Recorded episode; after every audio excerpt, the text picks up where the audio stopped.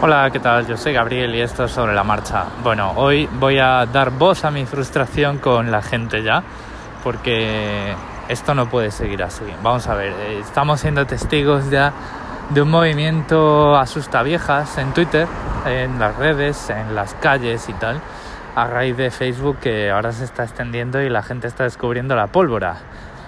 Hoy en Twitter 1 me he bajado eh, el archivo de la información de Google que tengo desde que empecé a usar Google, desde que empecé a usarlo, de todo, de hace un montón de años y tal, en plan diciendo, fijaos yo que soy un usuario pro, ¿no? Y lo que la cantidad de cosas que puede haber ahí. Y entonces ponen otra cosa que a mí me fastidia, que es el dedito así apuntando hacia abajo con emoji, como diciendo, hilo va, ¿no? Que normalmente, tío, vamos a ver, Twitter soporta hilo, no necesitas anunciar que es un hilo, ¿vale? Y si no, pues lo que haces es, como hizo originalmente Jack Dorsey, el creador, pues numeras los tweets y ya está.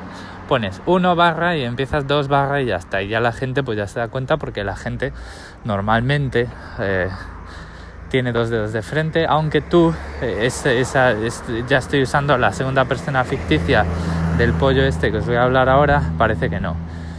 Bueno, pues este hombre nos vino a descubrir que Google guarda datos de su actividad, ¿no? De todas las búsquedas, todas. Además lo enfatizaba mucho, todas las búsquedas, todas. Las ubicaciones de mi teléfono, las ubicaciones todas. Y es capaz de decir si va en bicicleta andando, todas, todas. Y no sé qué, no sé cuánto, ¿no? O sea, pone tres o cuatro obviedades y le dice, no, a ver, en serio, tenemos que conseguir que los políticos regulen esto a nivel fiscal, económico y democrático, pero, o sea, con una condescendencia de estas de... Pero tronco, eres del pasado, ¿no? O sea, y yo al final eh, el hilo lo, lo vi en Twitter porque lo citó mi hermano y dijo, bueno, luego lo veré por curiosidad, pero no me va a sorprender nada, ¿no? Y es que, o sea, estoy... Vamos a ver, o sea, tú no puedes exigir que los políticos regulen el uso que una empresa hace de los datos que tú has acordado cederle.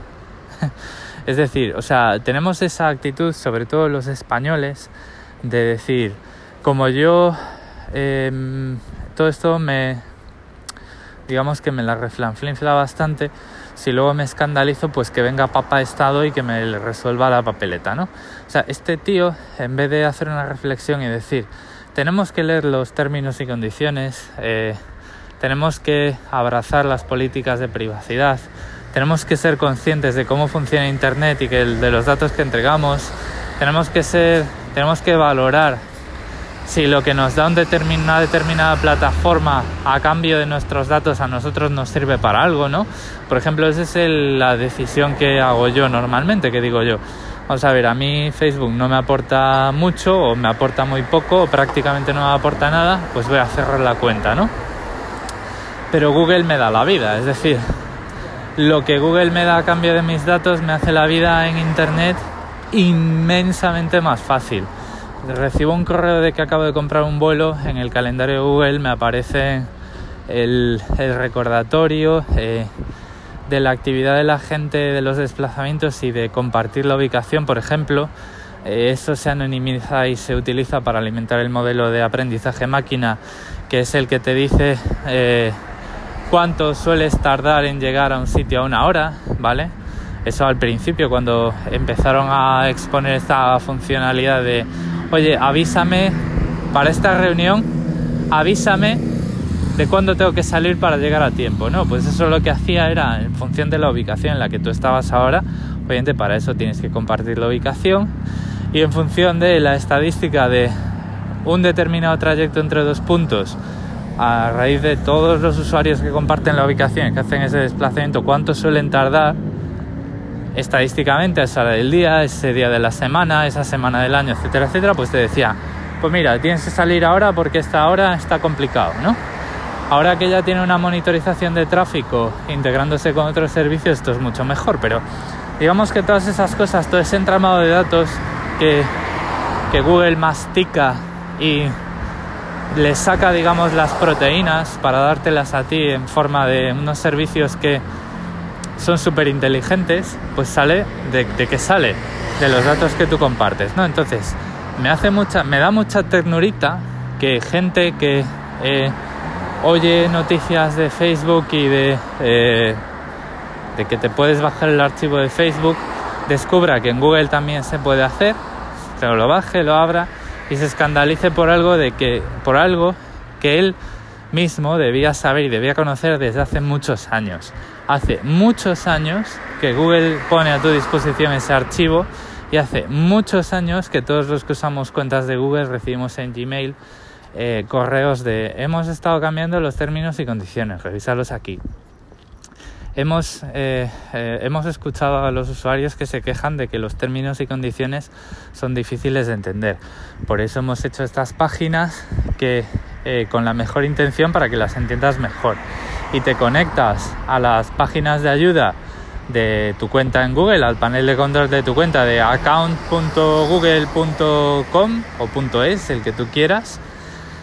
Y ahí te viene un montón de información de qué datos usan, para qué, cómo los guardan y eh, cómo tienes que hacer para eh, desactivar esa compartición, cuáles son los servicios que van a dejar de funcionar si, por ejemplo, dejas de compartir tu ubicación, eh, hasta qué punto, que es, ya o sea, yo me lo he leído muchas veces, hasta el 100%. La información de ubicación en los servidores de Google es anónima o solo tienes tu acceso y para qué, para localizar el móvil si lo pierdes, por ejemplo, eh, de una forma mucho más potente que la que ofrece Apple. Entonces, son, claro, son cosas que ellos pues te las ponen delante, te las van dando y te van diciendo, oye, hemos hecho esto, puedes hacer aquí... Eh, controlar los datos que compartes y saber para qué los usamos y tal. Y nosotros le podemos dar importancia o no. Si no le hemos dado importancia durante 10 años que hemos estado, estando, estado usando Google, en el caso del pollo este, en mi caso son 15 años ya, eh, pues no, le, no nos podemos echar ahora las manos a la cabeza, hacer un hilo en Twitter, que yo de esos hilos que yo llamo asusta viejas, que es para intentar asustar a la gente que sabe todavía menos que nosotros, y además hablar en tono condescendiente y con aspiraciones políticas, ¿no? De hacer política. No, nuestros gobernantes tienen que regular esto, tío. Tú te tienes que regular a ti mismo y leer de una puta vez.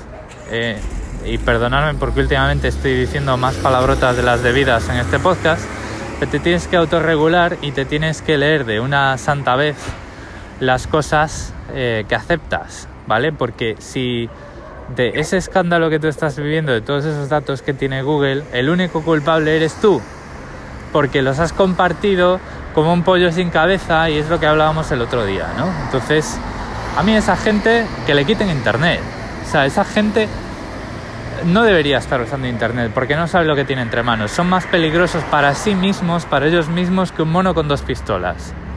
Entonces, quitarles el router y tirarlo por la ventana, que va a estar mejor, va a vivir más tranquilo y va a dejar a la gente en paz. Pero bueno, esto es ya un poco decidir un poquito por los demás. Son esas cosas que no se pueden hacer si no quieres que te llamen fascista.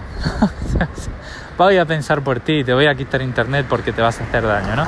Eso no se puede hacer.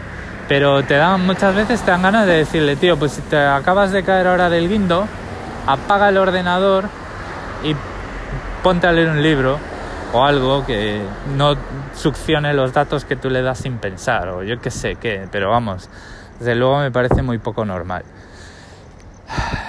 Y nada, esto era lo que os quería contar. Así una noche de miércoles relajada, que vengo además de una meetup de Java que han hecho aquí en Sydney, muy cerquita del Palacio de la Ópera, y que ha estado súper interesante porque ha estado una chica de Atlassian explicándonos eh, cómo modificar el compilador de Java para hacer el lenguaje más, eh, más fácil de leer y unas cosas súper, súper, vamos, de estos que dices tú, joder, esta gente realmente piensa diferente, o sea, piensan fuera del, del, de la caja y tal. Ah, bueno, sí, se me, antes de, bueno, ya os he contado esto de la mitad que decía yo que, a ver, las empresas, por supuesto, cuando eh, hacen su modelo de negocio y tú firmas tus términos y condiciones creando la cuenta, pues ellos lógicamente ponen el comportamiento por defecto que a ellos les parece. Vale, en este caso, por ejemplo, a Sansa le habréis escuchado muchas veces decir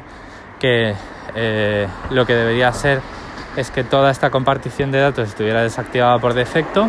Bueno, pues es la, esa es la opinión de un usuario más preocupado por la privacidad que por, la, por el servicio que dan y la opción de la empresa es la contraria, es decir, están más preocupados porque el servicio que te den a ti te satisfaga y a cambio ellos dispongan de unos datos con los que desarrollar su actividad y respetando esa política de privacidad que has aceptado, hacer sus dineros. Y, pero bueno, pero que para eso están las páginas de ayuda y para eso están las, eh, las políticas de privacidad y para eso está la navegación en incógnito y para eso está el decir, oye, pues yo para cuando use esto voy a usar este navegador porque no quiero que la cookie de Facebook me rastree, ¿no? Entonces, pues yo tengo login hecho en Facebook en Safari, solo lo uso para ver Facebook y el resto de las cosas las hago en Chrome. Entonces, la cookie de Facebook solo conoce el dominio facebook.com y no sabe que ando buscando otras cosas y navegando por ahí. Entonces la publicidad que recibo a través de Facebook no vale para nada, etcétera, etcétera, ¿no? O sea, lo que tenemos que hacer es, o sea, yo lo que siempre os digo es que aquí para tener control de las cosas hay que saber cómo funcionan. No queda otra. No podemos ir por la vida como un pollo sin cabeza, orgullosos de nuestra ignorancia y luego cuando decidimos eh, indagar un poquito, bajando, bajándonos ese archivo de información de Google y viendo lo que tiene dentro, eh, nos eh, hacemos uso de nuestra cuenta de Twitter que nos da un altavoz eh, fantástico y nos dedicamos a asustar a las viejas eh, con cosas que para la gente que tiene un poquito de responsabilidad a la hora de usar internet eh, sinceramente son obviedades y, y, y el hecho es que deberían ser obviedades para todos. Y el problema que tenemos es que no son obviedades para todos y luego pues cuando nos enteramos de cómo funcionan las cosas y de que efectivamente Google le has dejado, has permitido que grabe todos esos historiales de tu actividad porque has decidido mirar para otro lado, borrar el correo que te avisaba de que cambiaban los términos y condiciones y que tenías que aceptarlos, borrar el correo que te decía hemos hecho una página de ayuda para que sepas cómo tratamos tus datos, que es fácil de entender, has dicho tú, vale, pues que se le lean los frikis y este tipo de cosas, pues luego pasa lo que pasa. Y no me cansaré de decir esto eh, tanto en mis podcasts como en cualquier sitio donde me queráis escuchar. Y ahora ya sí que lo dejo. Un saludo y hasta mañana. Bueno, voy a ir cerrando este episodio, pero antes os voy a dejar un mensaje de Sansa eh, relativo al episodio de ayer. Bueno, de antes de ayer en Australia, del tema de los auriculares con cancelación de ruido. Hola Gabriel, soy Sansa de Ya Te Digo. Bueno, lo primero, enhorabuena por los auriculares con cancelación de ruido. Es una cosa que realmente merece la pena siempre. Lo del uso para silenciar sin escuchar música, yo siempre lo he pensado para los aviones, que es eh, uno de los entornos donde uno quiere descansar y, a veces, el ruido a veces es muy molesto. Sobre todo yo que tomo muchos aviones eh, de hélice. Luego otra cosa que a mí me gustaría conseguir es unos auriculares con micro con cancelación de ruido. Eso es lo que, lo que me gustaría para la grabación de los podcasts cuando voy por la calle y demás, a ver si consigo algo de ese, de ese nivel. Y sí que existen eh, intraaurales, es decir, de los que te metes dentro de la oreja con cancelación, con cancelación. también hay de, de ese tipo. Nada, nos vamos oyendo. Un abrazo, Gaby. Chao. Yo creo que ese tipo de micrófono en los auriculares, es decir, un micrófono que estando cerca de la oreja eh, tenga una calidad eh, para podcasting, para ir grabando por la calle, va a ser muy difícil de encontrar. O sea, los, eso, o sea, los micrófonos que vienen ahí incorporados están ajustados para que se te entienda y entienda pillado con pinzas en una llamada telefónica y, y, poco más. Yo creo que eso, eso sí que va a ser muy, muy, muy difícil, a no ser que encuentres unos con un latiguillo que te acerque el micrófono a la boca y que entonces vayas ahí en vez de con unos auriculares y hablando solo, pues con unos auriculares de piloto de helicóptero o, una cosa así. Pero bueno, no sé, a lo mejor... Eh, un día de estos nos sorprenden con algo. Saludo.